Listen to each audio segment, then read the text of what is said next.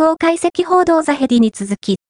アジア杯イラン代表がエディ 2J クラブオファーか、AFC アジアカップで日本代表を下したイラン代表の FW メフディ・ガエディ、UAE 一部アルイテハド・カルバ所属に、J リーグ移籍の可能性が浮上。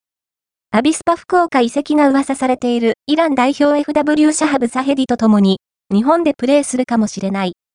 現在25歳のガエディは、身長166センチメートルで右利きのアタッカー。イラン一部エステグラルや UAE 一部アルアハリドバイでプレーした後、昨年7月にアルアハリから歩いてハドエレンタル移籍。2023-24シーズンの UAE 一部リーグでは、ここまで全15試合スタメン出場で7ゴール1アシストをマーク。チームが14クラブ中12位と残留争いを強いられる中、左ウィングやセンターフォワードで結果を残し続けている。